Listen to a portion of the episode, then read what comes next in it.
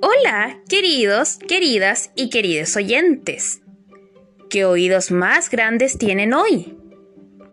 En este episodio les leeré la historia de una jovencita muy especial, que nos enseña la importancia de prestar oído a las advertencias de nuestros padres, ya que uno no sabe qué tipo de fiera pueda aparecer en nuestro camino. El título del cuento de hoy es La caperucita roja y fue escrito por los hermanos Grimm. Vamos a escucharlo.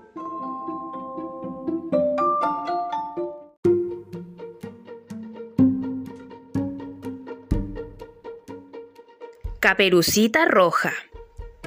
Eras una vez una graciosa muchachita, a la que, con solo mirarla, todos la querían, pero a la que su abuela quería más que a nadie, hasta el punto de no saber ya qué más podía darle.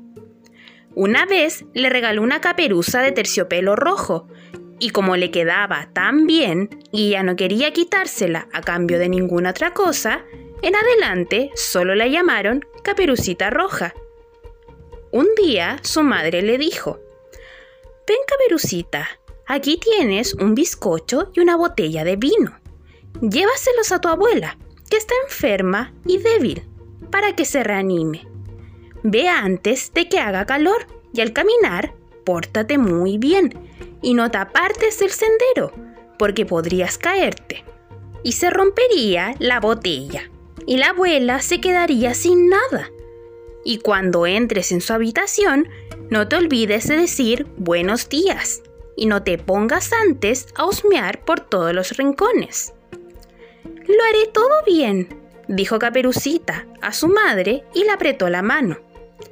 La abuela vivía en el bosque, fuera de la aldea, a una media hora de camino. Apenas entró en el bosque, Caperucita se encontró con el lobo, pero como no sabía cuán malvada fiera era, no le tuvo miedo. Buenos días, Caperucita, dijo él. Muchas gracias, lobo. ¿A dónde vas tan temprano? A ver a la abuela. ¿Y qué llevas bajo el delantal? Vino y bizcocho que hicimos ayer para que la abuela, que está enferma y débil, recobre las fuerzas. Mmm. ¿Y dónde vive tu abuela, Caperucita? A un buen cuarto de hora de camino por el bosque. Allí, bajo los tres grandes robles, está su casa, rodeada de unos setos de avellanos. Pero tú ya debes saberlo. El lobo se dijo para sus adentros. Esta niña, tierna y joven, vaya que rico bocado. Será todavía más sabrosa que la vieja. Tienes que proceder con astucia para zampártelas a las dos. Caminó, pues, un rato junto a Caperucita y entonces dijo, Caperucita, mira las lindas flores que crecen en los bordes. ¿Por qué no miras a tu alrededor? Me parece que ni siquiera oyes cuán amorosamente cantan los pajaritos y caminas tiesa, como si fueras al colegio. Todo es tan placentero aquí, en el bosque? Caperucita levantó los ojos y viendo que los rayos del sol bailaban aquí y allá a través de los árboles y que todo estaba lleno de hermosas flores, pensó, si le llevo a la abuela un ramo de flores frescas, también eso la pondrá contenta. Es tan temprano todavía que llegaré a buena hora. Y brincando fuera del camino, se adentró en el bosque para buscar flores. Pero cuando había cogido una, le parecía que más allá había otra más hermosa. Y así, corriendo en su busca, penetró cada vez más en el bosque. El lobo, por su parte, fue directamente a casa de la abuela y llamó a la puerta. ¿Quién está ahí? Caperucita, que te trae bizcocho y vino. Ábreme.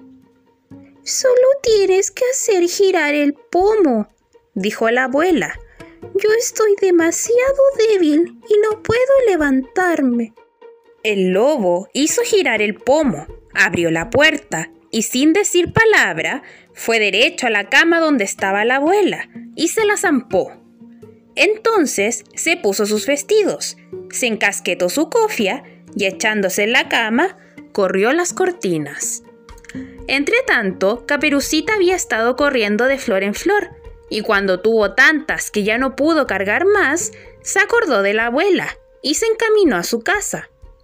Le sorprendió ver que la puerta estaba abierta, y al entrar, todo le pareció tan raro que pensó, ¡Ay, Dios mío! ¿Por qué hoy me inquieto tanto si siempre me ha gustado tanto venir a visitar a la abuela? Buenos días, llamó, pero no obtuvo ninguna respuesta. Entonces se acercó a la cama y abrió las cortinas. Ahí estaba la abuela, con la cofia echada sobre la cara y con un aspecto muy extraño. ¡Ay, abuela! ¡Qué grandes orejas tienes! Son para oírte mejor. ¡Ay, abuela! ¡Qué grandes ojos tienes! Son para verte mejor. ¡Ay, abuela! ¡Qué grandes manos tienes! Son para agarrarte mejor. Pero abuela, qué enormes y terribles fauces tienes. Son para devorarte mejor. Y apenas hubo dicho esto, el lobo dio un brinco desde la cama y se tragó a la pobre caperucita. Cuando el lobo hubo saciado su voracidad, se acostó de nuevo, se quedó dormido y se puso a roncar estruendosamente. El cazador que pasaba cerca de la casa pensó, Como ronca la vieja. Mejor será echarle una mirada, por si le pasó algo. Entró en la habitación y al llegar a la cama vio que el lobo yacía en ella. Así que aquí te encuentro, viejo pecador, exclamó. Hace mucho tiempo que te andaba buscando. Cuando estaba ya apuntándole con su fusil, se le ocurrió que el lobo bien podría haber devorado a la abuela y que aún podría ser salvada. Así que en vez de disparar, fue en busca de unas tijeras y empezó a abrir la panza de la fiera dormida. Apenas había hecho un par de cortes cuando vio relucir la caperuza roja. Un par de cortes más y la niña saltó fuera. ¡Ay, qué miedo he pasado! exclamó. ¡Y qué oscuro está en la barriga del lobo! Al final también salió la abuela, que apenas podía respirar. Caperucita partió de inmediato en busca de unas grandes piedras, con las cuales rellenaron la barriga del lobo. Al despertar, este quiso huir, pero las piedras eran tan pesadas que se desplomó al instante, muerto. Entonces los tres se regocijaron.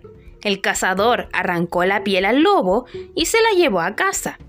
La abuela, tras comer el bizcocho y beber el vino que Caperucita le había traído, cobró nuevas fuerzas. Y por su parte, Caperucita se dijo, Cuando vayas sola en tu vida, volverás a apartarte del camino y a meterte en el bosque si tu madre te lo ha prohibido.